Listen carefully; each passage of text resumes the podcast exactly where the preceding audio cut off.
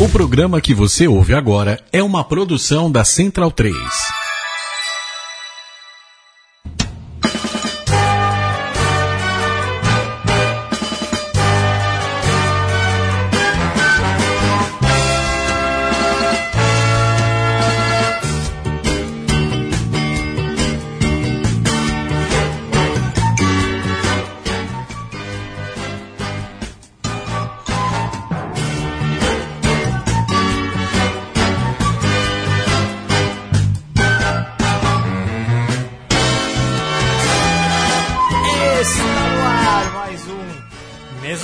Edição do dia 23 de agosto. Estamos aqui num dia muito especial. Daqui a pouco eu apresento quem está conosco, porque. Aliás, já vou apresentar. Diego, por favor. Ele voltou! Ele! A Ele voz do rugby nacional. E do, pen, e do pentátulo moderno. Ah, Não, ele é o cara. do pentátulo. Hoje não temos convidado especial, porque hoje o programa inteiro é especial, porque a voz do rugby está conosco. Virgílio Neto, seja bem-vindo. Direto dos Jogos Olímpicos. Quem dera eu ser especial, não. Vocês que são todos aqui, Lucas, Vitor, Diego, Mate, é, todos nós aqui somos. E tô de volta, tava com saudade aqui da Central 3. Eu vou fazer a apresentação aqui direitinho. Hoje é dia 23 de Programa agosto. 32, né? Programa 32. Hoje, vamos ver aqui o que temos. Hoje é o dia...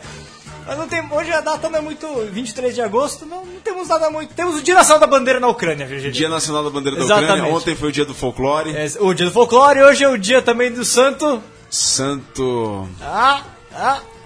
Santo? Já, já foi melhor, hein, Diego? Ô, eu, tenho a impressão que esse, eu tenho a impressão que esse dia do folclore também já foi aí algum pro- outro programa já, né?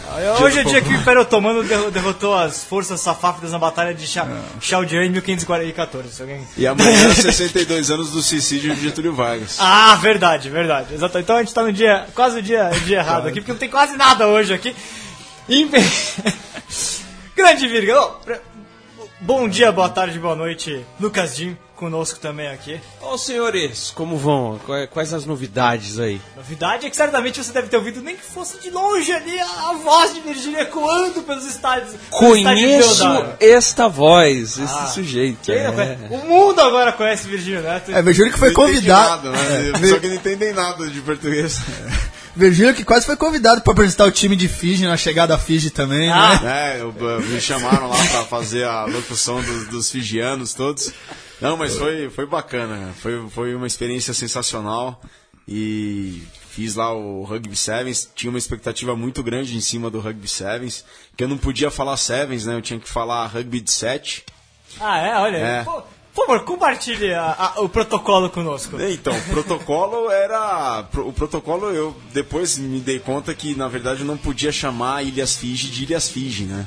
Ah, eu é? tinha que chamar Fiji só porque no, no protocolo oficial do evento não, não existem as Ilhas Fiji. É Fiji. Fit. Fiji, é. Fiji. Fiji, Fiji, Fiji. E eu não podia falar nem Rugby Sevens, né? Porque eu tinha que falar a nomenclatura em inglês. A nomencla- nomenclatura em português. Eu tinha que traduzir pra Rugby D7. Mas aí eu falava sempre Rugby de 7, Rugby de 7. Aí no último dia lá, no penúltimo dia, meu chefe falou assim: Ah, não se tem traduzido o, Rugby Sevens, então você pode falar Rugby Sevens, né? Só que aí chegou no. Isso, chegou no, no, no fim, na, na cerimônia de entrega de medalhas, tive que falar Rugby Sevens mesmo, porque senão eu traduziria o, o que o protocolo manda e não é certo você traduzir o que o protocolo manda. E o protocolo, por exemplo, vem lá, e você tem que falar do jeito que, que vem para você falar. O protocolo, o departamento de protocolo Olha, tem departamento de protocolo. tem departamento de bom. protocolo, cada modalidade tem um departamento de protocolo. E o departamento de protocolo manda, por exemplo, a nomenclatura dos países e manda também a quem vai entregar as medalhas e os presentes. E no rugby foi muito complicado, porque eram três que entregavam a medalha e três pessoas diferentes que entregavam os presentes.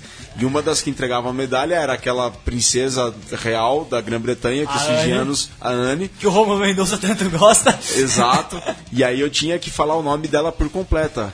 Sua Alteza Real, não sei o que, Princesa Anne da Grã-Bretanha. Então era todo um protocolo. E aí, por exemplo, eram nomes complicados e chegava ali a embaralhar a papelada toda.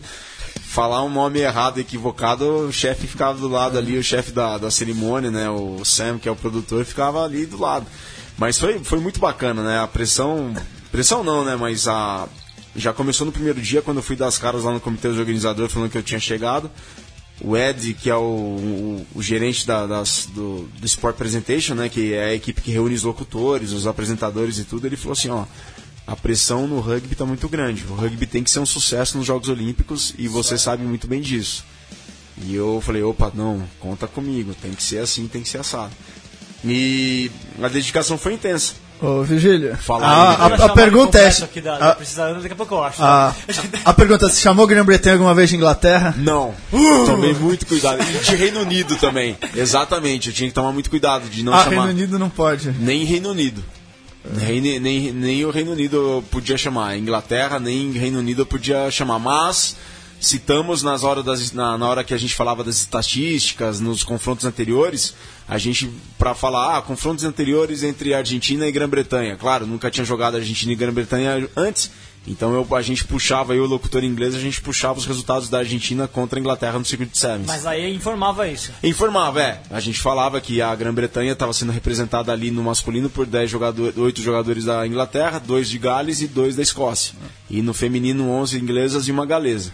Mas, mas isso do protocolo, as pessoas às vezes acham que as pessoas vão na TV e falam e meio sem razão, mas não, todas as TVs têm um protocolo amplo. E é uma coisa que se aí na Olimpíada eles dão um folheto, quando você está transmitindo, muitas vezes você fala uma coisa, alguém que te cutuca fala, não, aqui a gente não, você não pode falar isso. Não Mas- é. E esse negócio do protocolo é bem interessante. Então, por exemplo, vou contar uma história aqui engraçada. Mas esse negócio do protocolo, o Diego tem razão no que fala quando, por exemplo, tem a.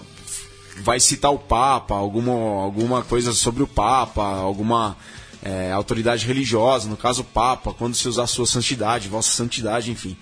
Mas para ter essa ideia de protocolo, o, o Sam, que é o chefe da Sport Presentation, lá que foi do rugby, ele é australiano.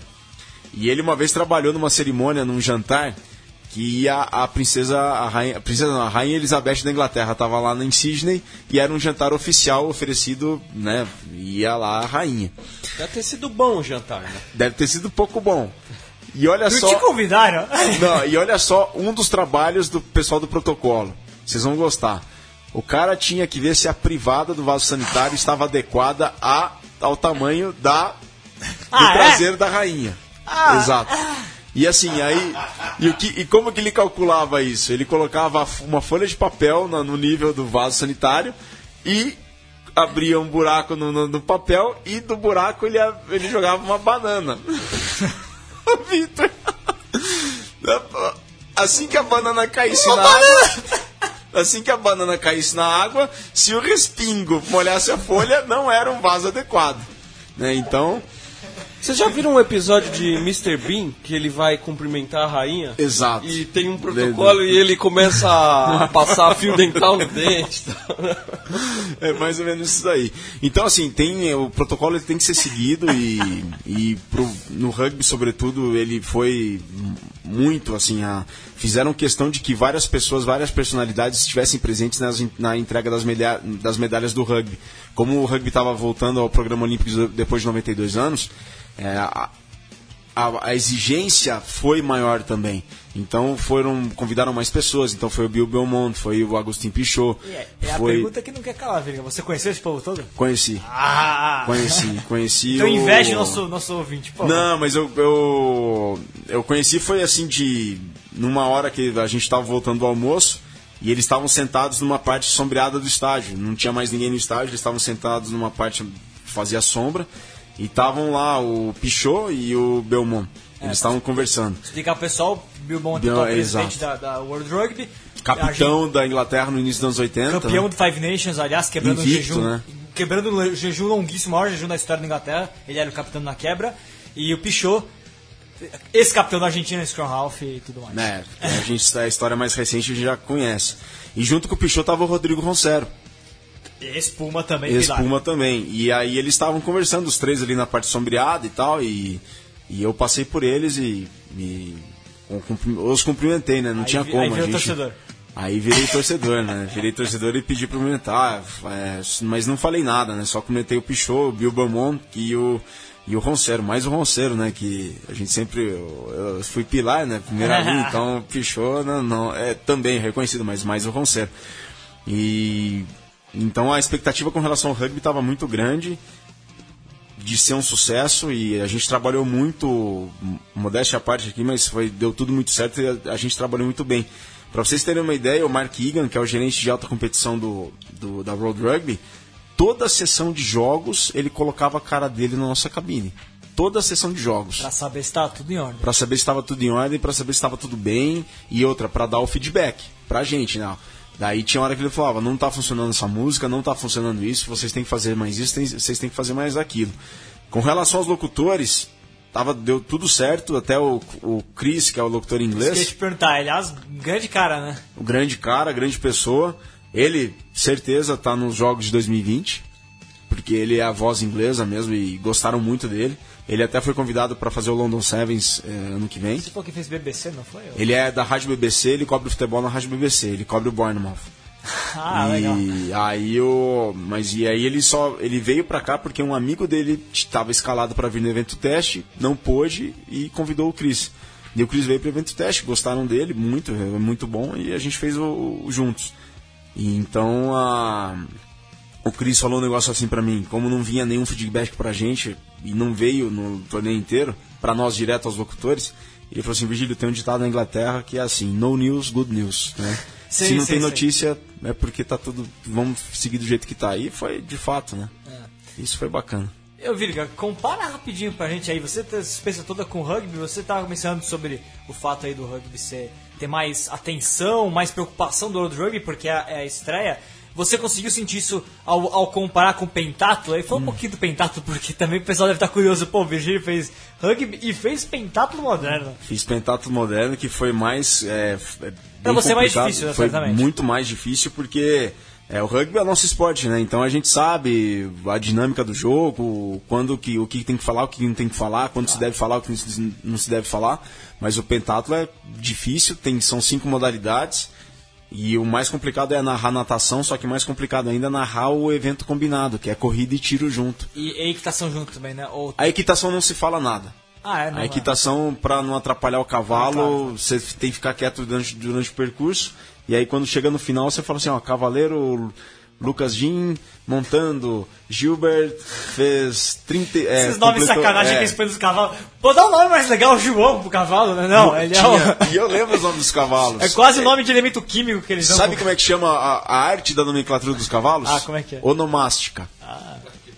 Qual que é a lógica? O cavalo B36, Eu não faço a mínima ideia, queria saber azul também. grenade de, de balabão, aí sei lá. Ah, mas tem Fala. relação, acho que com os pais, que eles são, eles são seres Pô, importantes, um eles têm árvore genealógica e tal, né? Dá o nome João III pro cavalo, legal. Eu, eu tava vendo na Wikipedia, eu acho algum cavalo desses aí. Você sabe até a 15 quinta Geração geração dele. dele. Eu passou do meu avô, já não sei nada. É uma coisa assim. Pô, Mas é a- a Mas você vai saber o cavalo que o seu avô montou, aparentemente. Pois é. Mas foi, foi, foi, foi bem. Foi um desafio muito grande. Foi um desafio muito grande. Fazer o evento combinado que é corrida e tiro juntos e saber ah, quantos tiros o primeiro colocado acertou, quantos tiros o segundo colocado acertou, em que situação, em que lugar da pista que ele tá, porque a pista é dentro do campo, então todo aquele campo do rugby que foi preservado com todo zelo, com todo cuidado, que a Alison, que é a World Rugby, tava com o Bernardo. Cara, era impressionante, Vitor. A gente chegava lá, Diego, a gente chegava lá às 7 da manhã, entrava na cabine às 7 da manhã.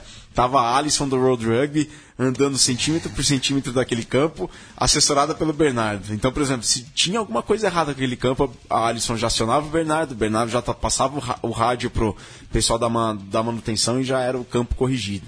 O campo era escovado antes do início da sessão, depois do início, de- antes, do início, antes do início da sessão, no final da primeira sessão, antes do início da segunda sessão, no final da segunda sessão e uma escova à noite. Lá no fim da noite. Bom, mais do que o mês inteiro, hein? Pois é. Então, assim, o, o zelo e, a, e, a, e como estava voltando ao programa olímpico era muito grande. Então, a, a Road Rugby tratou mesmo muito bem e fez muito bonito. Eu né? acho, acho que mais do que o voltar, o World Rugby queria, quer transformar, me parece, o rugby numa modalidade meio. É... Global. Não, chave dos Jogos Olímpicos. As pessoas vão ver, porque você pode ter modalidades mesmo como golfe ou como futebol que são sempre meio de lado. Me parece que o World Rugby quer que seja uma das modalidades, vamos dizer, nobres dos Jogos Olímpicos. É Os isso sevens, mesmo. Como 100 metros rasos, como a- na- algumas coisas na natação que as pessoas vão ver. Não, tá tendo Ao contrário de outras que tem muito pouca Eu sinto que a gente tem alguns problemas no, no caso do Rio de Janeiro, mas não são culpa nem do World Rugby, nem de, né? É mais uma questão das escolhas do, do, do comitê organizador, né? Acho que talvez Deodoro, por ser um, um lugar distante dos demais centros, é, não é um estádio grande, né? Era, era de- demorado para chegar, então isso tudo talvez não tenha dado pro, pro rugby, talvez o, o- e claro, o Brasil não é uma, uma nação que brigaria, a nação sede não estava brigando por medalha, então talvez isso tudo tenha deixado ainda o rugby ainda um pouco aquém em termos de, de reconhecimento global do evento. é, do que eu, eu acho que em Tóquio, pelo Japão ter um- uma força maior no rugby, o estádio ser um estádio central, grande, e ter um, um público já formado de rugby lá, eu acho que o rugby. é, o Rio de Janeiro, na minha opinião, cumpriu muito bem com o papel dele de apresentar o rugby aos Jogos Olímpicos. Tóquio, eu acho que é quem vai levar o rugby pro lugar que o World Rugby É, eu, pretende. eu discordo. Minha opinião. É, eu discordo em algumas coisas, todo respeito. Acho que todos os esportes tiveram um pouco aporte de público. Salvo um outro, uma ginástica olímpica feminina, um jogo de futebol. Na média, os públicos foram todos considerados ruins, ruins para os padrões europeus. E depois, acho que pro público global não faz muita diferença. O cara que tá assistindo esse jogo tomando uma cerveja em Londres Ah, ou na. África do Sul, o cara vê o jogo, vê a festa, tá? Tivesse um público lotado, tá? Mas acho que globalmente foi um sucesso. Acho que em Tóquio o que vai ter mais vai ter mais essa cultura dos Sevens, o pessoal fantasiado, o pessoal que vai ficar lá o dia inteiro, mas acho que eu, eu acho que foi perfeito Eu, o eu- eu não discordo de você, não, Diego. É, é só uma coisa que talvez. é, o primeiro evento é sempre mais difícil. Acho que o segundo, as pessoas já vão ter expectativas em cima do torneio. Eu acho que toca a coisa vai explodir. Eu acho que o Rio cumpriu muito. Eu, Rio cumpriu muito bem com o seu papel. Eu tava lá, eu fui lá também, aí na condição de espectador, achei sensacional a organização. Isso não tem nenhuma vírgula a, a, a, a dizer. É, o Virgílio contou como é que foi todo o zelo, o World Rugby, a CBRU, o apoio que a CBRU deu ao World Rugby ao Comitê Olímpico. Foi um trabalho perfeito. Isso, isso não, não, não tô- Eu só acho que foi apresentado. Eu acho que Tóquio levará ao, ao, ao nível que o World Rugby espera. É, sim, acho que eu acho que a apresentação foi perfeita, tudo certo, até o campeão ah, do Japão ganhou na Nova Zelândia já na primeira rodada. Nossa, isso foi. Foi sensacional. isso. Fiji foi campeão, quero que todo mundo, uma notícia que rodou o mundo inteiro, todos os jornais, seria a primeira medalha de Fiji, a pequena ilha do Pacífico, que Ah, não é uma... Eles terem ficado de joelhos a, em, reveren- em referência, reverência à princesa, né? É, O hack, olha, o hack, em, em lágrimas da, da sessão do Semi da Nova Zelândia foi, talvez, pra mim, pra- assim, isso não repercutiu muito no Brasil, mas pra mim é um dos. Foi uma das imagens mais lindas dos Jogos Olímpicos É, não, Pra mim é uma das imagens. Se eu escolher top 10 de imagens dos jogos, pra mim o Haka em lágrimas na Nova Zelândia tá, tá entre eles. Então, eu acho que circulou tudo muito no exterior. No Brasil circulou também, mesmo você tem que considerar que tem uma concorrência monumental nas Sim. Olimpíadas. Você tem polêmica, você tem, teve assalto, você teve. Tem cara que quebra recorde. Teve o Lockett também. Você teve tudo, então a- é, não é, é uma concorrência monumental, é uma coisa. Acabou o rugby, aí já tem o pentatlo, já tem o bolt, já tem. Então acho que na média foi perfeito.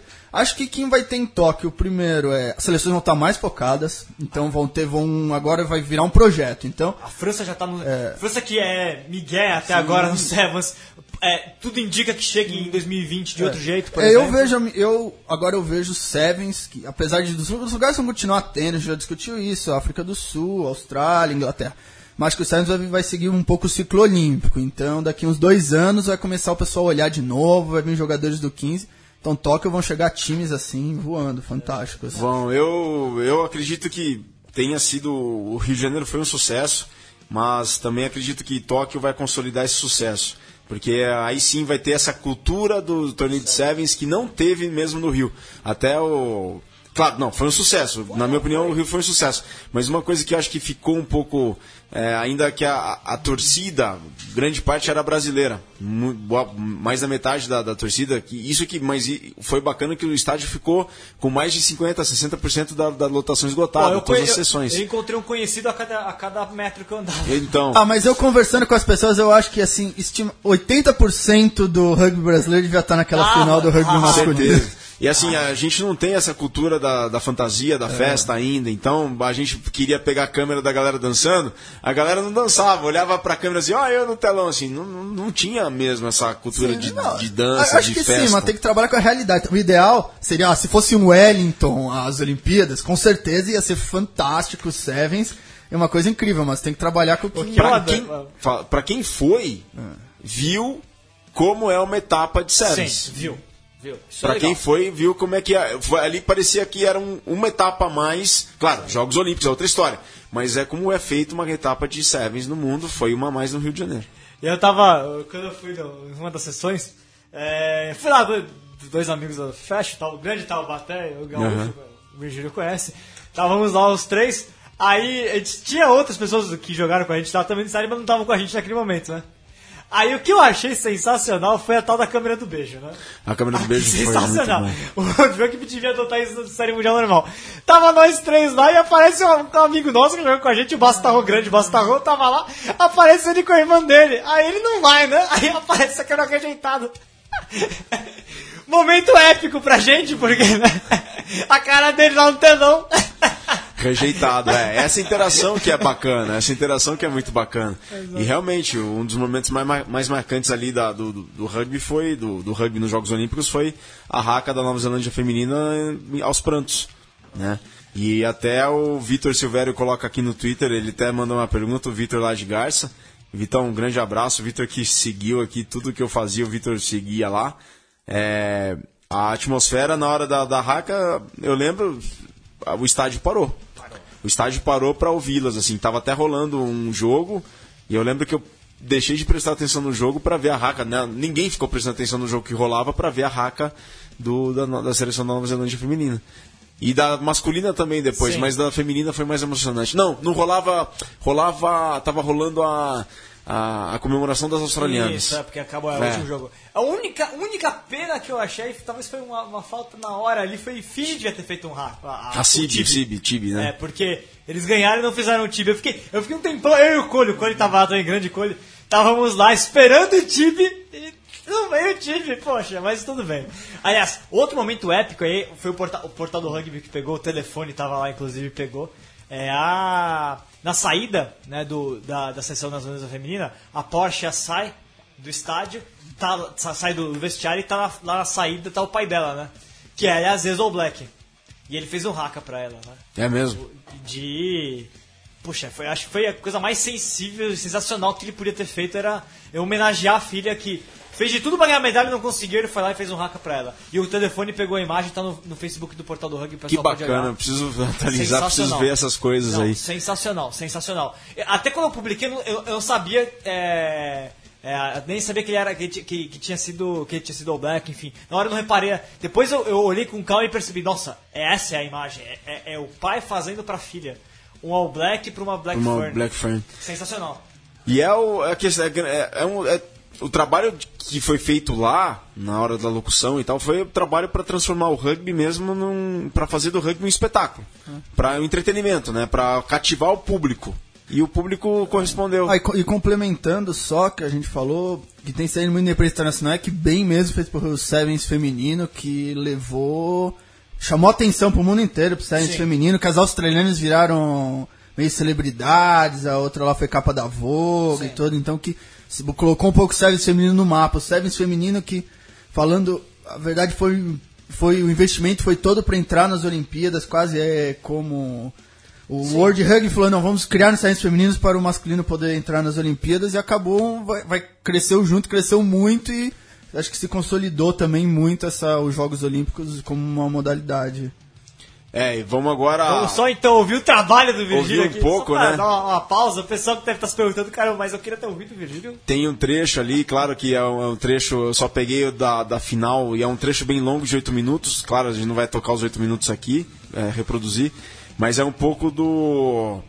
Da, do que o Cris fazia e eu fazia juntos, né? A gente tinha que ter uma, uma interação lá muito, muito, muito intensa, porque o Cris em inglês e eu em português, mas sabendo o que o Cris falava e a gente sabendo o que falar e a hora certa para falar. Então tem um trechinho ali da introdução das equipes para a final olímpica masculina. So, ladies and gentlemen, we are shortly to crown the first ever men's rugby sevens Olympic champions. Will it be Fiji or Great Britain? Senhoras e senhores, logo mais Fiji, Grã-Bretanha, valendo ouro.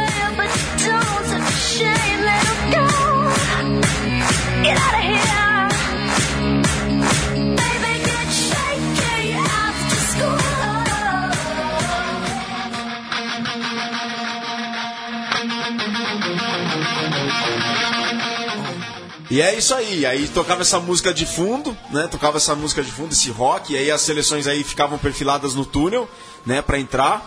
E aí o, eles pediam para que anunciasse o árbitro, aí nessa hora eu falava assim: Ladies and gentlemen, let's welcome the referees led by Mr. Craig Gilbert, né? E eu falava inglês.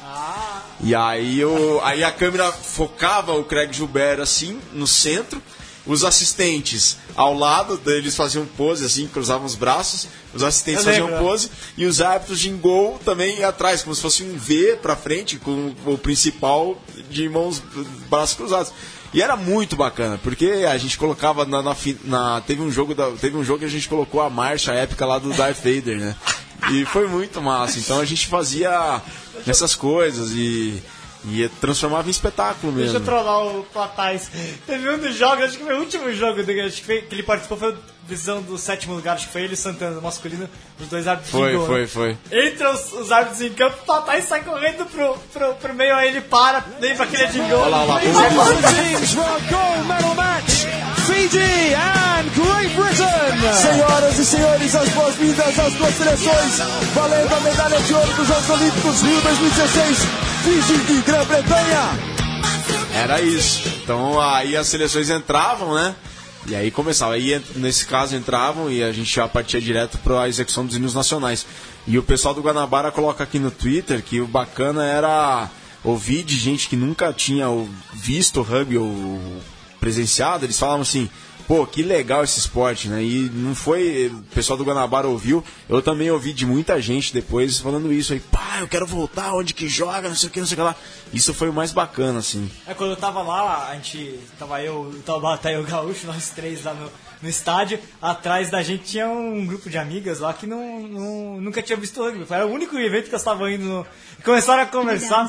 Como é que era? Agora, agora, agora essa Ladies de entrega de medalha. the anthem of Fiji. Senhoras e senhores, o hino de Fiji. Aí tocava o hino de Fiji e tal. Mas o que, que elas falavam, Vitor? Não, aí a gente comentava, nós estávamos vendo o jogo, comentando entre a gente o jogo, a gente começou a ouvir elas conversarem, né? E elas começaram, não, porque parece uma batata quente. Aí a gente parou e começou a explicar, né? O jogo, mas era isso. É, de fato, o Diego falou, parece que 80% do rugby brasileiro tava lá, mas tinha muita gente que não era do rugby, a gente percebia isso a cada, a cada, a, ca- a cada momento. Aí a gente passou o resto da sessão contando, explicando o rugby, etc, eles se interessaram. Então foi bem bacana isso. Foi, foi. Ah, só, parênteses, Manu- Manu Schiaffino conosco aqui já mandou. Tá se divertindo aqui com, com as histórias. Grande Manolo, abraço pra Grande ele. Manolo. O Ele- Murai. O Murai foi outro que eu encontrei lá no Rio. Aliás, eu vi a final do. da- É, o Murai. O Murai Eu vi- encontra ele na- pegando táxi junto. Então, Putz, eu vi a final com o Murai, Murai Lisa, presidente da, da Federação Gaúcha de Rugby, do Serra Rugby Clube, tava lá, a gente viu junto aí a final. E ele, ele comentou que, na verdade, assim, ele concorda, Tóquio vai bombar, ele só acha que talvez pudesse colocar um pouquinho mais é, sobre os valores do rugby durante o- os Jogos Olímpicos. Sim, sim. Isso foi. Até o Murai me escreveu no final do primeiro dia. Tava no script isso e eu passei isso daí pro, pro Phil Talent, né? Que era o repórter das arquibancadas, que era o Pedro Pereira. E o Pedro caiu de paraquedas no rugby também e, e fez um bom trabalho, um belo trabalho. E pedi para que ele reforçasse. Olha lá. L'hymne de la Grande-Bretagne. Ladies and gentlemen, the anthem of Great Britain. Senhoras e senhores, o hino da Grã-Bretanha. Aí tocava o Deus Salve a Rainha e tal. E não, o Morai tem toda a razão nisso daí. O Morai tem toda a razão nisso daí. E acredito que é, também é, passavam vídeos na, no telão né, sobre os valores do rugby. Eram vídeos muito bem feitos pela World Rugby, né? Mas acredito sim, podiam ter sido reforçados mais. Mais. Eu fiz essa su- sugestão.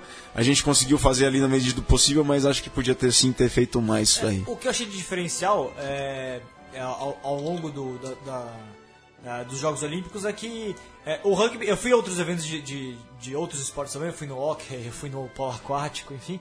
E eu acho que em alguns momentos vocês conseguiram passar, inclusive, um pouco, explicar um pouquinho da- das regras, né? O que foi a penalidade, aconteceu tal coisa para ser penalidade. Então Ah, isso, era, isso era legal para quem não tava entendendo nada do que a arbitragem estava apitando, né? Ao contrário, por exemplo, eu tava no, Rugby Sevens, and this is the gold medal match between Fiji and Great Britain. Senhoras e senhores, senhores, esta é a grande decisão pela glória olímpica dos Jogos Rio 2016, valendo a medalha de ouro. Olha a trilha sonora. Jogo número 34, Fiji contra a Grã-Bretanha. Aí nisso a- o- dava um fade no som e dava o kickoff, né? Fazia, dava quanto vai de saída. Mas você falava das regras, né, Vitor? É, não, eu, eu, eu- no rugby, claro, eu, eu sabia tudo que estava acontecendo em campo, mas achei legal que você estava explicando pro, pro pessoal por que o árbitro marcou, o que o árbitro estava sinalizando, por exemplo, né? Ah, Eu, quando eu estava no hockey, não, que não sou, eu gosto muito de hockey por acaso, mas eu não, não sou um expert em hockey, então, pra mim, às vezes aconteceu alguma coisa e eu, eu me perguntava o que estava acontecendo, até eu entender demorava um pouquinho, e aí não tinha explicação, né? E eu acho que o rugby foi legal de ter a explicação.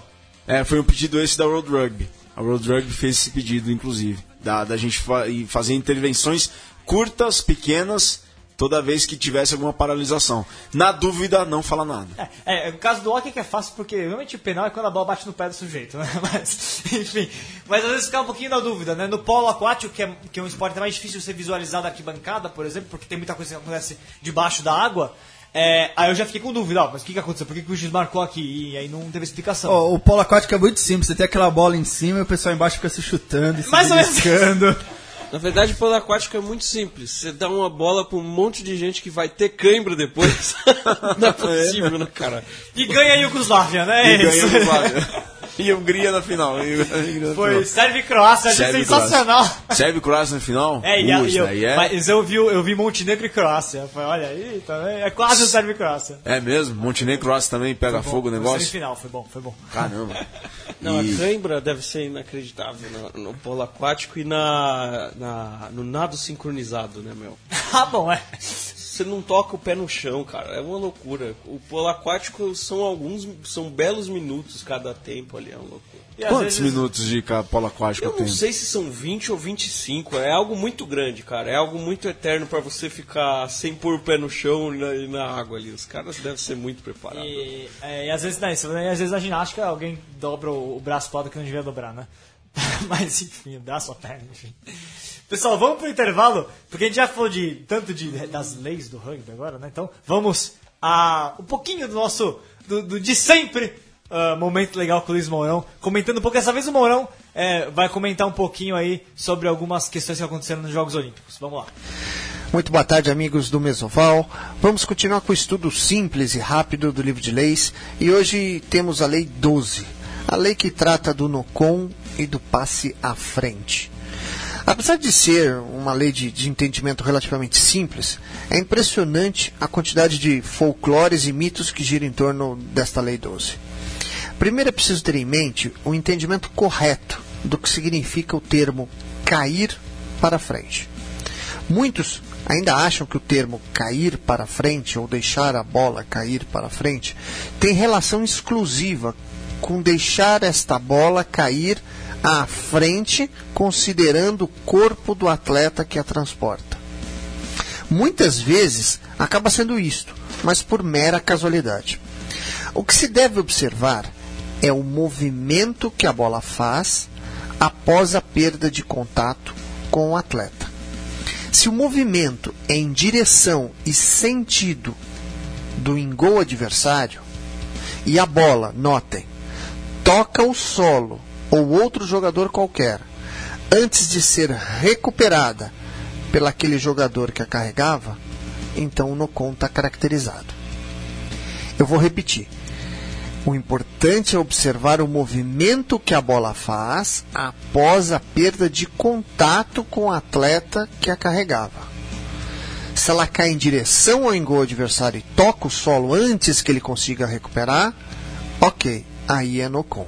Caso contrário, não.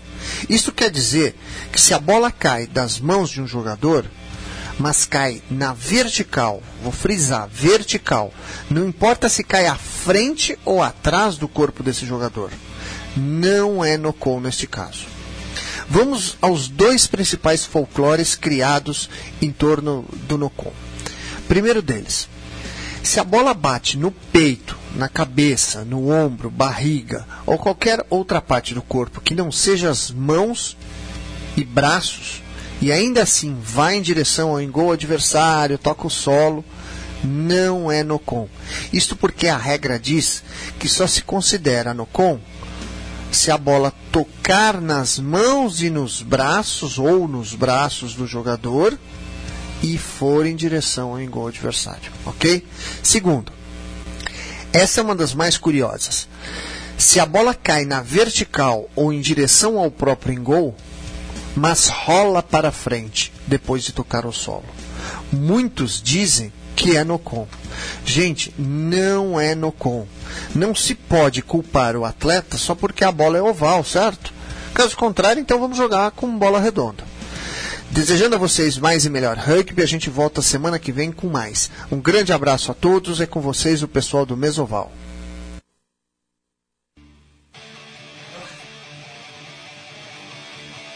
Dá-lhe, Mo- Dá-lhe, Mourão, encerramento sensacional aí do, do, do Momento Legal. Você que tem dúvidas sobre a arbitragem, mande que o Mourão sempre pode comentar. Agora vamos sair um pouquinho... Falando, falando do Ó, Mourão, eu, eu ficava assim, caramba, né? Será que eu lá, quando tinha fazer intervenção sobre as leis do rugby, né? Falar o que, que é NOCON, o que, que é.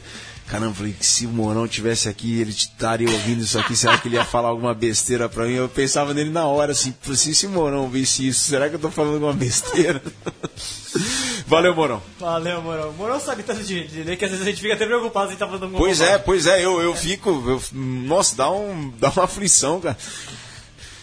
Vai lá, Vamos, vamos passar rapidinho para outros assuntos aqui externos aos Jogos Olímpicos, Virga. Eu sei que você esteve esse tempo é, longe né, do, do restante do mundo mortal do rugby e você estará em breve de volta aos Jogos Olímpicos, né? É, Paralímpicos, Paralímpicos, é. rugby de Rugby de cadeira de cadeira de rodas. rodas, Aliás, o é. pessoal em setembro, por favor, vamos prestigiar o rugby de cadeira de rodas É mesmo. lá na Arena Carioca 1, lá no Parque Na Olímpico. Barra. Aliás, o pessoal que só foi no rugby, só conheceu o Deodoro, vá também a- ao Parque Olímpico. Eu não conheci nada, só Deodoro.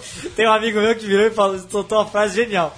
É, eu fui no Parque Olímpico também. É o seguinte, Deodoro é a Série B dos Jogos Olímpicos. É mesmo? Legal é o Parque. Olímpico. Então, vamos pro, pro Parque Olímpico assistir o rugby de cadeira de rodas. Liga, vai ter, soltamos hoje, aí o pessoal que não viu, fique sabendo. Ah, primeiro, duas ações, uma ação muito legal da CBRU, aliás, diga-se, segunda-feira o pessoal pode se informar mais lá no site da CBRU ou no próprio portal do rugby. A gente vai, a CBRU vai lançar um canal de, online de governança, aí o Fale com o Ah, CEO eu soube. que quem tem dúvidas, tudo. É, eles estão dizendo que todas as dúvidas serão esclarecidas. Então você que tem dúvidas sobre visão, sobre projeto da CBRU, sobre o que a CBRU está fazendo, afinal de contas, o que, que ela tá, quais são as ideias dela, manda e eles estão dizendo que eles respondem. Então, acho sensacional, uma grande medida de transparência. Tá de parabéns quem tem, que é, a- a- a- de ter a ideia de fazer essa iniciativa CBRU. Mas semana que vem teremos aqui quem, quem, quem? Mufarreg? Ah, Eduardo, grande Ele mesmo. Aí, do então, presidente do conselho, o pessoal também aqui não foi esclarecido lá no, lá no, no Fale com o CEO, que é na segunda-feira que vem. O, o- a gente também pode é, trazer o, o Edu vem aqui, a gente é pode. ao vivo esse Fala com o CEO? Eu não sei, Podia ser ao Eu acho que é vivo, né? Facebook Live, pelo que eu entendi. Ah, tá. Ah, mas Facebook mas, Live, mas show, também show, show. por e-mail também pode, pode mandar. É, a- e aí também as dúvidas a gente pode aqui Vão- bater um papo com, com o Edu sobre tudo aquilo que tiver. Exato. Ser aquelas respostas padrão, a CBRU agradece o seu, o seu conselho e está trabalhando para fazer um rugby brasileiro cada vez melhor. Ou se eles ouvirem, tá bom, né? Mas é. E a outra grande, a outra grande mensagem. É, então não, só antes disso, lembrando, semana que vem Eduardo Mufarrege aqui, Aqui ele é presidente do Conselho de Administração da CBRU. Exato. E agora, já que a gente falou do Edu, na sequência teremos ainda. é, logo depois a CBRU divulgou a abertura aí da a convocação da Assembleia Geral Eletiva, né?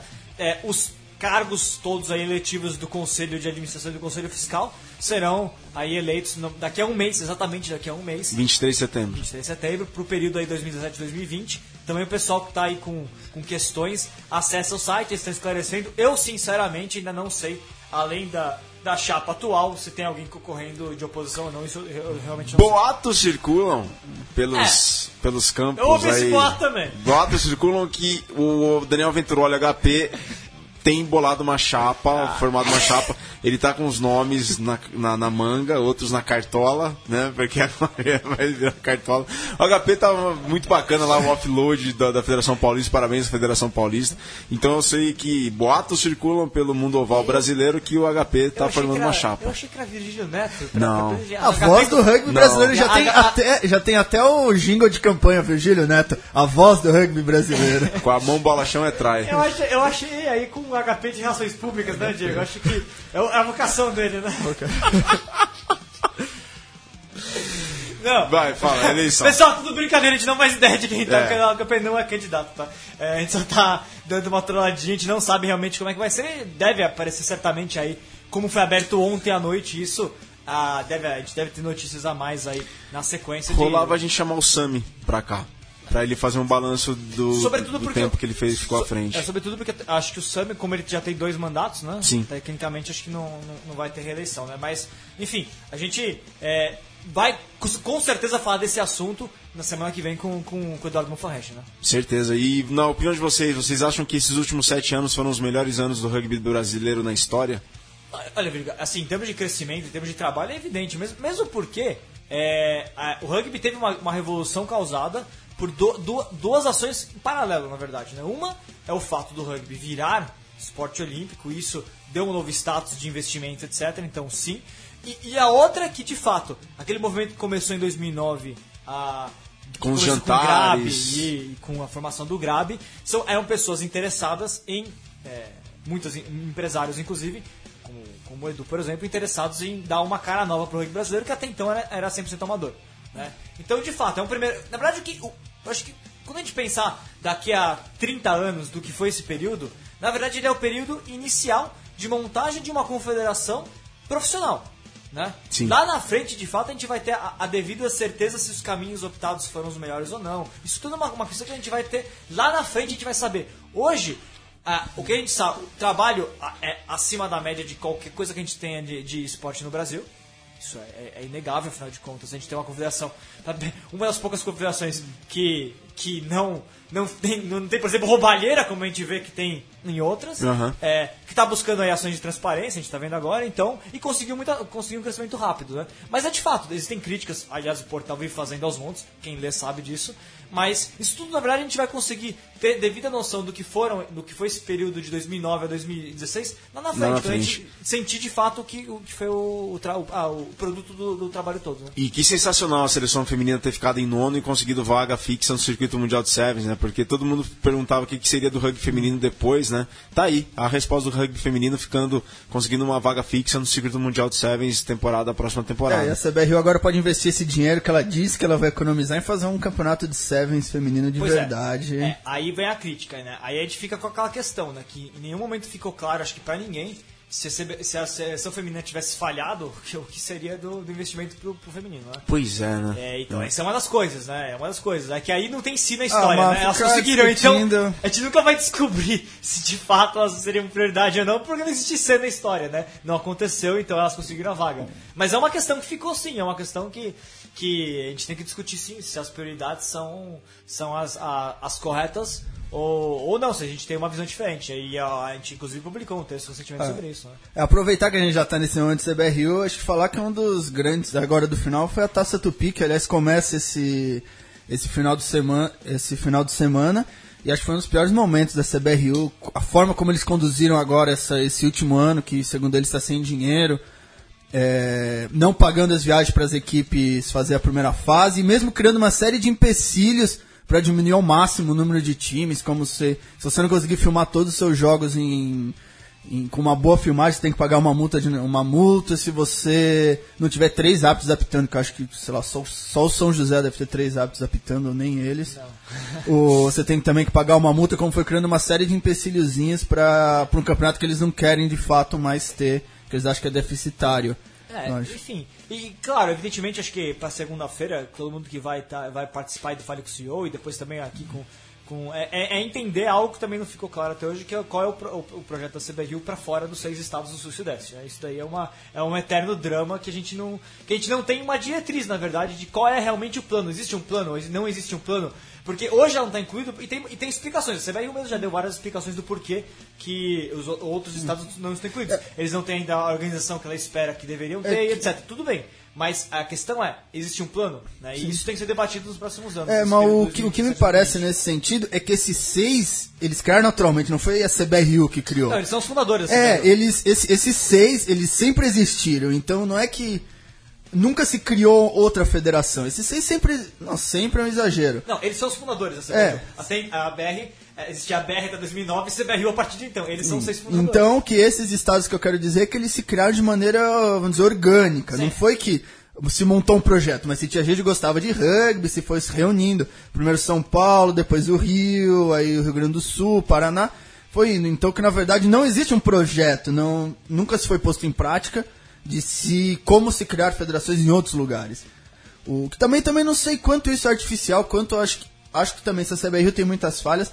Acho que esses outras federações, esses outros estados às vezes se preocupam muito em chegar e querer jogar e não montar uma categoria de base, Exatamente. montar. É, Existe aí outro lado. A gente tem o lado da CBRU que a gente critica, mas a gente também tem que criticar também federações estaduais e clubes, porque muitas vezes, é, não todos, evidentemente, mas alguns não têm a devida noção. Pa- Parece que o objetivo de todos é fazer com que o seu time masculino de 15 dispute o Super 8. Sendo que, na verdade, o rugby tem que ser pensado de forma muito maior.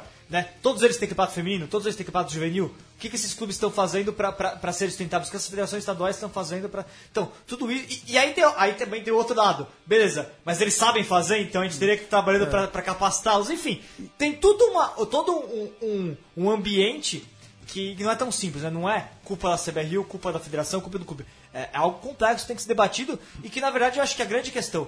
2000 e, e, e no- 2010, 2016 foi um marco porque a gente virou. O rugby saiu de uma realidade amadora se tornou um esporte profissional e felizmente numa, numa confederação que opera de forma séria, que não é, que não faz a roubalheira que a gente conhece de outros, de outros esportes, etc.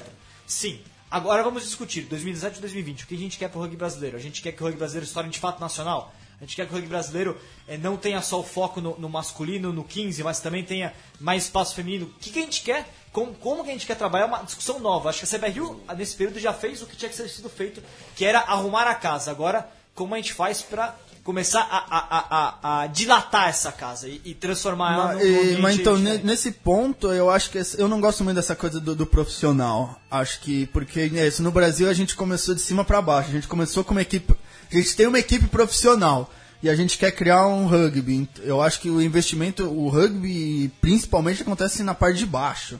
Na, expandir as equipes amadoras, expandir os campeonatos amadores, ter mais gente jogando nas equipes, para depois você pensar em ter uma equipe profissional. Que é também, de certa forma, o mesmo erro do- dos outros estados. Então você quer começar no Super 8. Você não quer montar um campeonato estadual que seja. Acho que o mais importante do campeonato estadual é que seja legal de ser jogado, que você, como.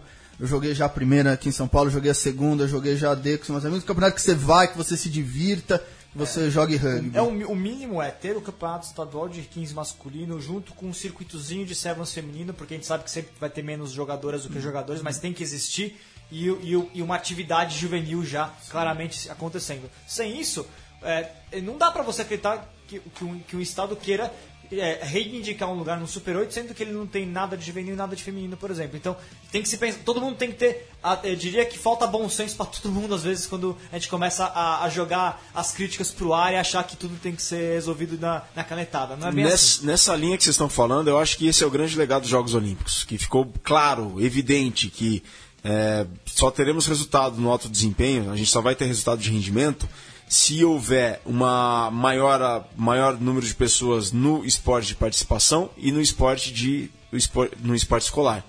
Então, assim, acredito que. E cultura competitiva. E isso vai muito no que o Diego falou da, da criação de campeonatos é, regionalizados mais interessantes, mais competitivos, porque isso cria uma cultura, uma cultura competitiva que vai resultar a prazo em resultado de desempenho. E o, o próprio Clive Woodward, da seleção inglesa campeã do mundo em 2003, quando ele foi fazer a carreira dele na Austrália, não como atleta, mas como funcionário da Xerox Austrália, ele jogou na- no rugby australiano, ele falou assim: o segredo do sucesso da Austrália no rugby está na cultura competitiva que eles têm e a Inglaterra não tem.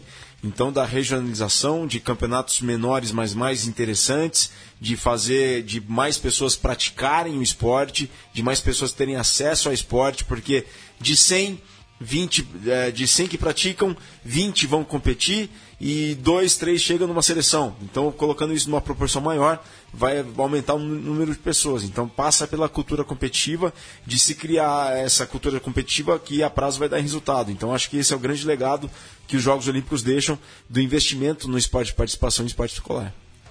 E, a, e somado a tudo isso, eu sempre gosto de lembrar, é, não adianta nada você montar o seu time e reivindicar seu lugar no Super 8 você não, for- nunca formou um único árbitro, né? O que a gente vê que é uma realidade comum no rugby brasileiro. Aí eu sugiro, porque aí no Brasil tem, tem, tem, tem time aí jogando, sei lá, Paulista C e acha que o árbitro que tá pitando o jogo dele tem que ter o nível do Nigel Owens, sendo que ele nunca formou um árbitro só, né? E nem só aí, por árbitro, favor, mas né? preparador físico, Também. manager. Toda É uma que o árbitro que- todo mundo enche o saco Mas depois é que do o- lado. Exato, mas toda uma cultura de rugby, né? Cultura igual se tem. Ah, por que, que futebol, por que, que basquete, voleibol é competitivo no Brasil? Porque existe uma cultura de voleibol já. Em, a gente tem que ir aos poucos inserir essa cultura do rugby aqui no Brasil. Mas o pessoal é muito chato com os árbitros. Na média brasileira ainda tem uma cultura do futebol. E o Exato. pessoal, o que o pessoal reclama de Eu árbitro. vejo, o cara, o cara tá jogando o Paulista C. Ele é ruim em campo. Ele quer que o árbitro esteja no nível do Nigel Owens. Ah, pelo amor. E o time dele nunca formou um árbitro. Aí não dá, né? É, isso acontece direto no Não, Brasil. a questão não é nem o nível, a questão é que o, tem muito jogador, acho que todo time tem um ou dois, vamos falar a verdade, que acho que tá sempre certo. Eu já vi cada cara fazer ab- absurdos assim e sair, eu, ah, tomei um amarelo, não gosta de mim. É, e, e- e outra, é, sobre o nível de arbitragem, que eu sempre gosto de falar, né? Dos times do Super 8. Quantos árbitros que apitam o Super 8 foram formados pelos times do Super 8? Aí o pessoal depois vai ficar reclamando que o árbitro é ruim. Então, beleza. É. Mas tem que começar a formar o árbitro também. É, vamos passar rapidinho de assunto. É, The Rugby Championship. Tivemos a largada do Rugby Championship. Austrália 8, 42 Nova Zelândia. E na sequência, 30 África do Sul, 23 Argentina. Diego, você assistiu, eu também assisti os dois jogos. Primeiro lugar, né? Esse Austrália e Nova Zelândia, bom, eu deu as, a Nova Zelândia deu as cartas na partida e deixou muito claro pra todo mundo que o ano é dela. A Austrália tá, precisa repensar por completo, na verdade tudo. Aí, a Austrália tem um problema sério que vem inclusive desde baixo, né? É, em termos de, isso é uma outra discussão, mas a Austrália também tem problemas estruturais no seu rugby, tem que ser resolvidos e não à toa é, é, ter- é, tá tendo- sofrendo problemas agora. E 42 a 8 foi muito pesado, né? Foi, eu, eu acho que a Nova Zelândia não está tão bem assim. Acho que todas as seleções estão se renovando um pouco no momento. E a Austrália tem problemas, mas a Austrália foi aquele dia, todo mundo aquele dia que você não tinha que ter levantado da cama. E a Austrália, os caras deviam ter ficado na cama. Um monte de lesão. É, porque foi tudo errado. Machucou os três melhores jogadores no primeiro tempo. Machucou o Matt Guitou, machucou o Rob Horn, machucou. Como é que. O, o outro abertura, o. Não, não acho que foi. Ó, o Tomuo, o Matt Tomuo. Tomuo. E eu e nada dava certo. Se eles jogavam com a mão, a bola caía. Se eles iam pro contato, eles perdiam a bola. O scrum não ia, o line não ia. Aquele dia que você sabe que não, hoje não vai dar. Acontece que às vezes você tem a sorte de você estar no molde, o adversário também, só que eles tinham a Nova Zelândia do outro Agora, lado. sinceramente, o Will Guinea não jogou nada a temporada inteira do pessoal. Não era pra estar de volta. E aí a Austrália tá acusando que ela tá com uma deficiência é, criativa. entendeu? Ela tem o Phipps estava machucado? É, o- pois é, o- o Phillips entrou depois da partida, né? E, e- ele, ele entrou e, e fez o try, inclusive, da Austrália. É, então o Phipps me parece um Mas bom. o Essa ideia aí foi, é, eu não sei. O, Foi uma má decisão colocar é. o Nguyen. O, eu não gosto. O Eugene acho que se fala muito dele, mas não, não é um jogador que me convence. Acho que o Phipps é melhor, acho que o Frisbee também tem outro bom Tem jogador. alguns, é, mas, mas enfim, eu acho que foi uma lesão errada. É. não- e aí começou a abriu a porta, a Nova Zelândia É. dominou. Não tem problema. Olha, a Nova Zelândia, tudo bem, eu concordo com você que não foi tão exuberante assim, mas o fato de ter perdido Macó, Carter, Conrad Smith, Manonu, Kevin Mialamu e não aconteceu nada de. Assim. é, a terceira linha brilhou. Kieran Reed é um Não, baita então- do não, líder. eu- Sam Kane jogando muita bola. Né? Os centros, Ryan Crott fez uma grande partida. O Fektoa, há muito tempo já era para ser titular da equipe, né? mesmo quando estava Conrad Smith e Manonu, Fektoa claramente poderia jogar como titular. Aliás, metade da linha é do Highlanders e joga muito bem. Não, sim, concordo que é um grande time, mas você falou com uma certeza assim de como quando é dela, como se não precisasse mais nem jogar. Ah, já dá, os olha, já dá não o sei. troféu, já dá os test matches. Por causa do outro jogo, porque a, África do Sul não jogou rigorosamente nada tirando os 10 minutos finais. O- eu já eu gostei do jogo da África do Sul e Argentina. Eu achei, aliás, eu vou. Acho que a Argentina tem um time pronto. Conseguiu, eles têm agora uma base ampla de jogadores que o Super 8 e tal tiveram algumas dificuldades, com o Super Rugby. Super 8 eu gostaria, podiam me É, o- eles têm uma base, uma base pronta, já mostraram na Copa do Mundo, tem jogadores novos, experientes, então acho que tem um time muito bom, que pode é, competir em qualquer equipe no mundo. Acho que talvez agora, no que vem, já, lá, Argentina e Nova Zelândia na Argentina, talvez até consigam aí com um pouco de sorte uma vitória. Então acho que a gente já tem um time muito bom e pronto porque é o time do Super Rugby. Né? não, e pronto, porque por- a gente falou muito de um projeto que deu tudo, que deu muito certo. Eles entraram no Rugby Championship, agora eles têm a base do Super 8, que eles conseguem juntar com os jogadores da Europa, que eles têm os argentinos que vêm de baixo lá do Pladar. Super Rugby. Super Rugby. É, Agora, Que vem do- só, só um detalhe. É, a gente falou muito, a gente até bateu um tempo aí com o Jaguares que não vinha jogando bem. Agora, é, ficou evidente que o Jaguares teve quatro semanas de descanso. O time, o Jaguares só trocou a camisa. Tirou o Jaguares e entrou, entrou Pumas porque dessa vez não teve nenhum jogador ainda é, de- de- de- dos que jogam na Europa. né? São todos que jogam no, no- no Jaguares e, enfim. Foram quatro, sema foram quatro finais de semana de descanso. Três do mata-mata que o Jaguares não chegou e mais um que tem entre a final e o, e, e o início do Rugby Championship. Essas quatro semanas eles descansaram, souberam a- a trabalhar os problemas, o que eles não tiveram tempo de trabalhar os problemas que aconteceram durante o Super Rugby. E aí sim, com quatro finais de semana, quatro semanas de descanso, deu resultado. A Argentina realmente é, voou, porque como coletivamente o time é muito bom. O problema foi que a maratona de jogos eles conseguiram se adaptar ainda ao, ao jeito Uma, é, Rugby. né? a Argentina pensa em longo prazo. A Argentina já entrou, como me falaram, o a Argentina entrou pro The Rugby Championship só tomou paulada. E todo mundo falou, não, porque não vai dar certo e tal. Eu lembro que na época alguém me falou, não, os caras estão tomando paulada agora, vão jogar na Copa do Mundo e vão pegar a Irlanda e vão massacrar os caras. Porque... E foi o que aconteceu, exatamente o que aconteceu.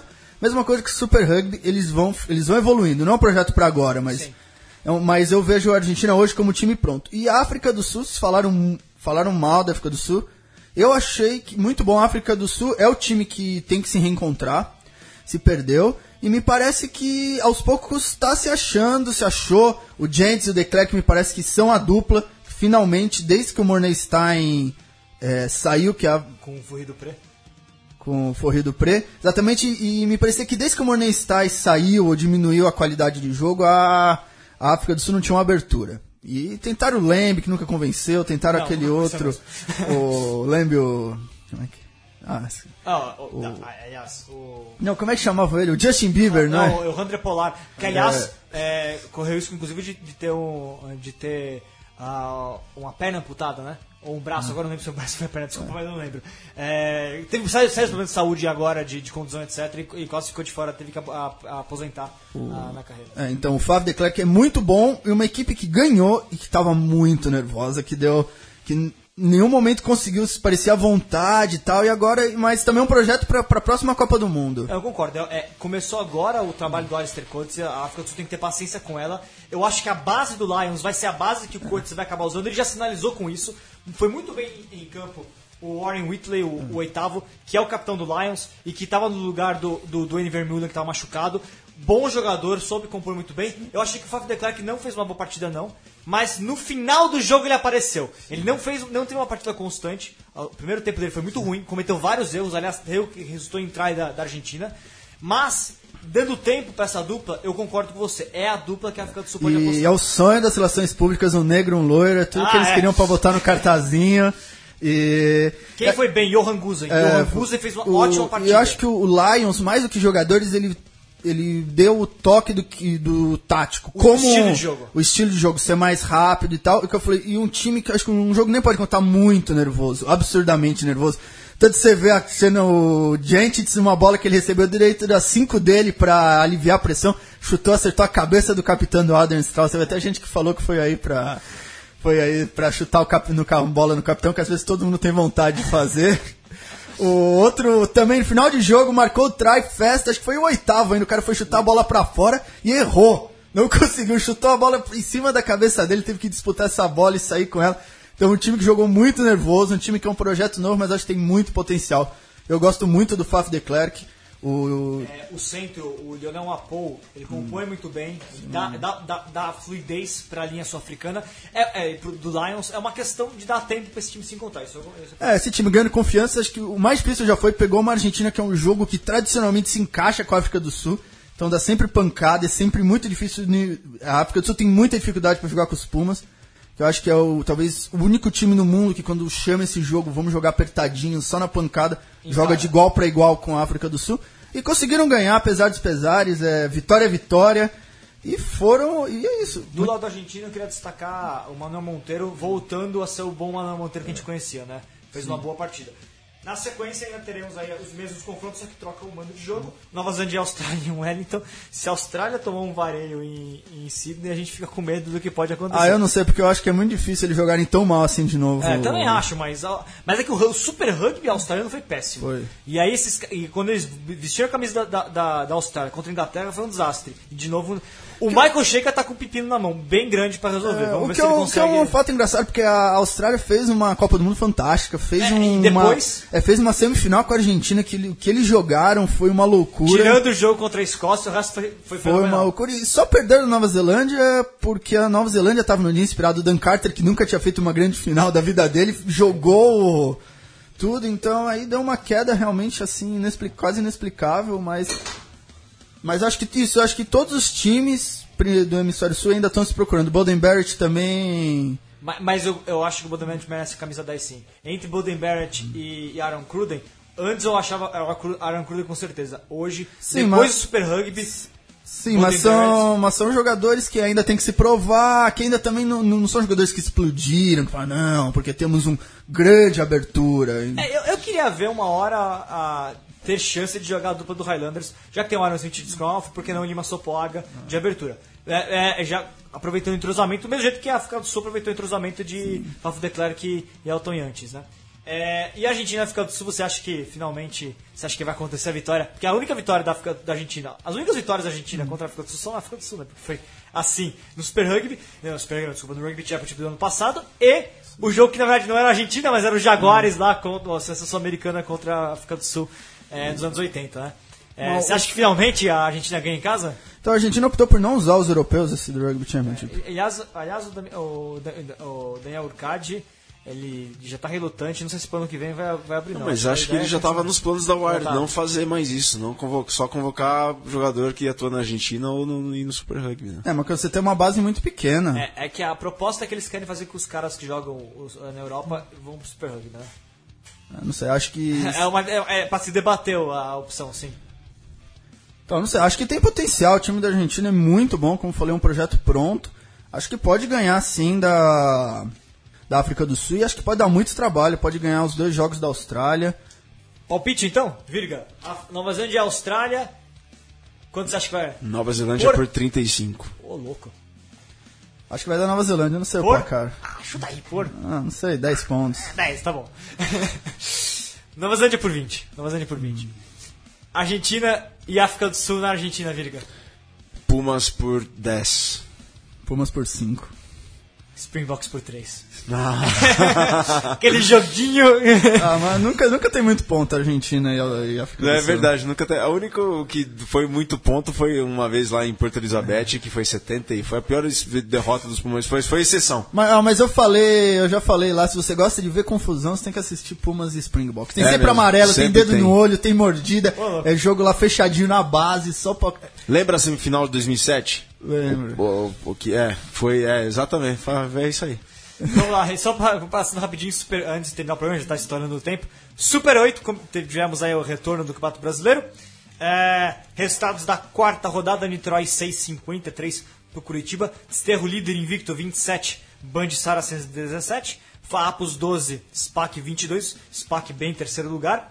E Pasteur 8, São José 15, centrais, mas São José saiu da lanterna. E aí temos agora na classificação é a terceira vitória do São José contra o Pasteur no ano, hein?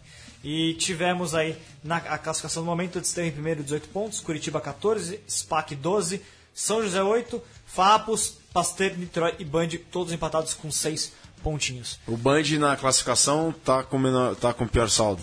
E o Band com pior saldo, exatamente, menos 43. Tá? Menos 39 tem o Niterói, menos 18 o Pasteur, menos 16 o Farrapos. A taça aí, Irmãos Turnbull, que tá aqui, né? Vai pra Ah, lá. Vai, Vai- pra vai Niterói pra lá. dia 1 de outubro. Exatamente. Tem que ver se o Henrique Tony conseguiu lá o campo do Rio Cricket pra fazer o duelo Niterói Estamos SPAC lá. Que é o que ele quer fazer. Seria épico. O... Bem, voltando aos jogadores da seleção olímpica, se espera que SPAC e São José tenham uma melhora grande de desempenho, que São José vinha muito mal. E já, já se mostrou um pouco, São José conseguiu ganhar do Pasteur, o SPAC conseguiu fazer um bom jogo contra o Farrapos. Então que me parece que eles vão brigar lá em cima. E que a parte de baixo da tabela já estava mais, ou- já mais ou menos se desenhou. E vai ser isso, Niterói, Band, Pasteur brigando cabeça a cabeça até o último, até a última rodada já teve já Pasteur e Band e Niterói, É, não é? lembrando que só os dois primeiros colocados foram a final, né? Não, o terceiro não e vai quarto ter semifinal, né? ficam sem nada. É, e, a- e lá por baixo já teve Band Band e Niterói já teve, o Niterói ganhou. Ou Foi, foi, foi Teve em Band Niterói. Farrapos também, o Band ganhou. É, o Band. Então, aí, mas eu acho que o Farrapos não tá um pouco acima dessas três equipes, Niterói, Pasteur e Band, me parece que vai ser uma briga lá. Ah, O Pasteur fez um ótimo campeonato paulista, né? Foi vice-campeão. Vamos ver. Ah, mas é um campeonato muito diferente. Justamente que a maioria das equipes não põe o seu. Você sabe, quando você fala mal do Pasteur, daqui a pouco vai, vai rolar aqui um monte de comentário, né? Eles têm a torcida mais fanática do Brasil. A galocura vai, pre- a galocura vai aparecer na sua casa depois, né? O Lintinho tá de olho, o Lintinho tá de olho ali, o Lintinho. não tô falando mal do Pasteur, é a tabela, não é culpa minha. E né, não, eu queria completar na parte de cima, acho que o Desterro esse ano. Esse ano o Desterro vai. Aproveitou muito bem o NAR que eles Academia, montaram. Cogueto, É, academia lá, então realmente. Nativo, o mago por trás. Nati- do El Desterro. Mago Nativo. El mago nativo? Mago. Então é um time que já despontou e acho que não vai cair não, já ganhou jogos difíceis. Diegão, vamos falar de você agora. Rapi- Antes de terminar o Hum. programa. Taça Tupi vem aí, vai começar a, se- a segunda divisão do Campeonato Brasileiro. O senhor vai estar em campo, aliás, pela União Rugby Alphaville, o URA, famoso URA. É, teremos os grupos. Grupo A, Jacareí, BH, Guanabara e Nova Lima. Pedreira pro BH. Nossa senhora. Guanabara e, e Jacareí. Aliás, vamos fazer as projeções. Então, grupo A, Jacareí, BH, Guanabara e Nova Lima. O que, que você acha aqui? Ó, só o primeiro colocado avança e o melhor segundo. Então, quem que você acha que fica em primeiro? Meu coração branco e preto. Ah, não pode esse- falar tão alto, mas eh, vai estar entre Jacareí e Esse Guanabara. pilar do, do BH, Virgílio Neto. Deixa saudades em Minas Gerais. Oh, deixa. Ô, você não tá, o Álvaro tá com saudade ali? Vai lá, Diego, o que, que você acha? Eu francamente não acompanho muito o rugby carioca, não, nunca, nunca vi o Guanabara jogar, mas acho que é difícil alguém jogar melhor que o Jacareí. Acho que vai, o Guanabara vai dar muito trabalho, é um time que evoluiu demais, mas eu acho que ainda dá Jacareí. Jacareí pra mim é o favorito. É, o Jacareí tem um jogo.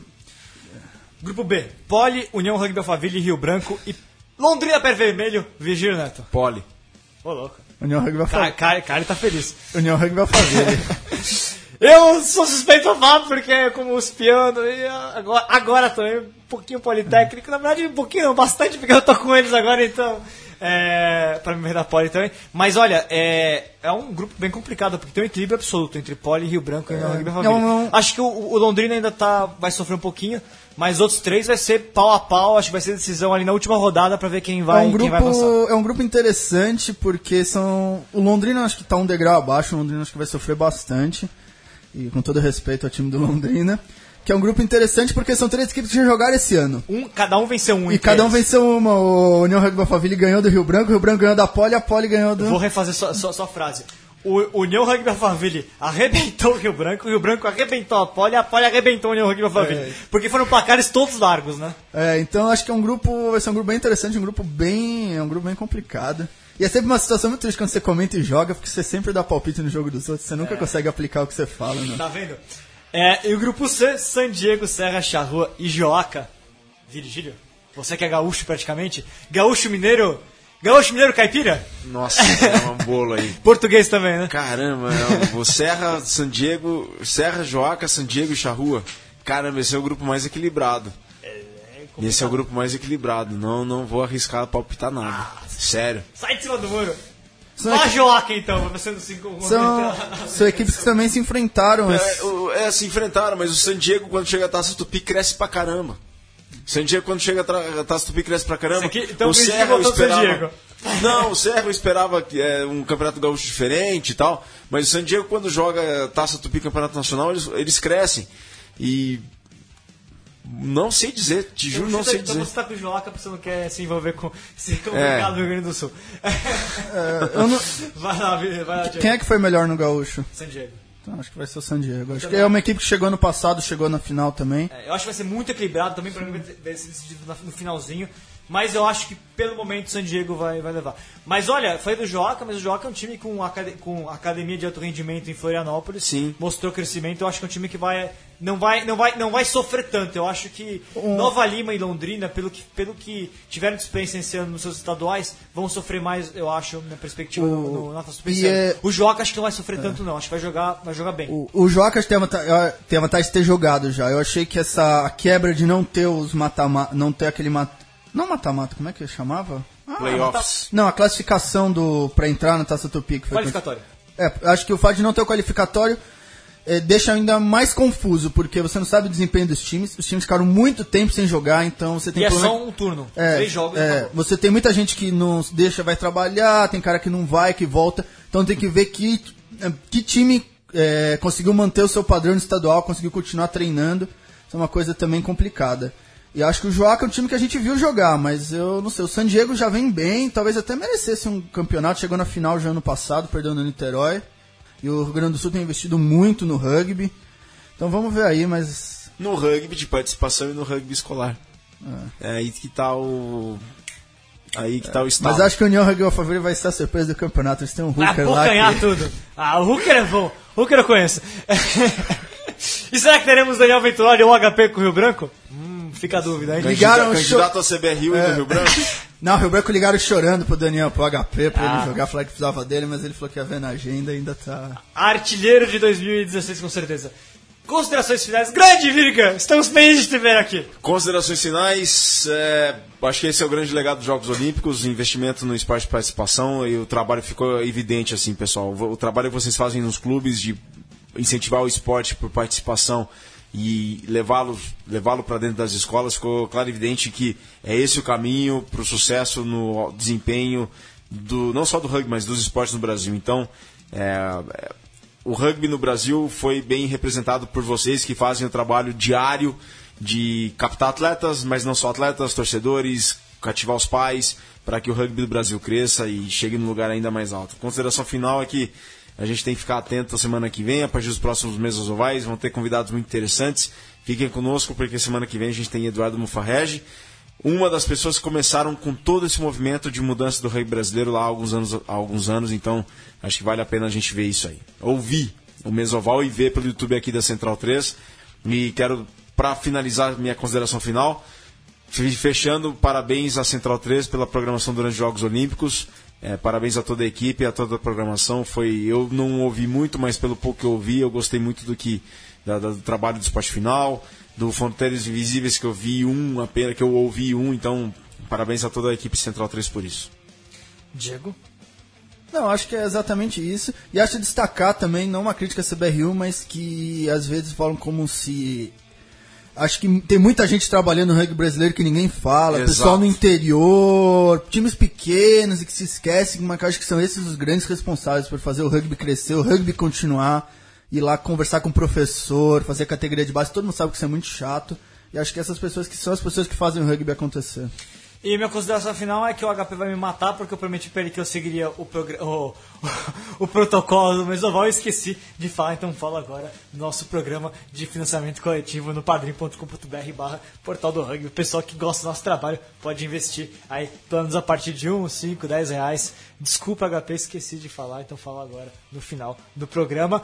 Pessoal, por favor, contribuam, porque a gente realmente precisa sempre do apoio de todo mundo, inclusive financeiro, porque senão a gente não consegue fazer as coberturas em loco, levar nossos colaboradores, nossos repórteres para os jogos, para poder cobrir de perto os campeonatos no Brasil.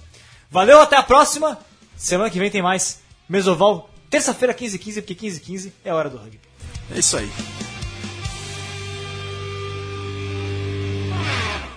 Você ouviu uma produção da Central 3. Para ouvir a programação completa, acesse central3.com.br.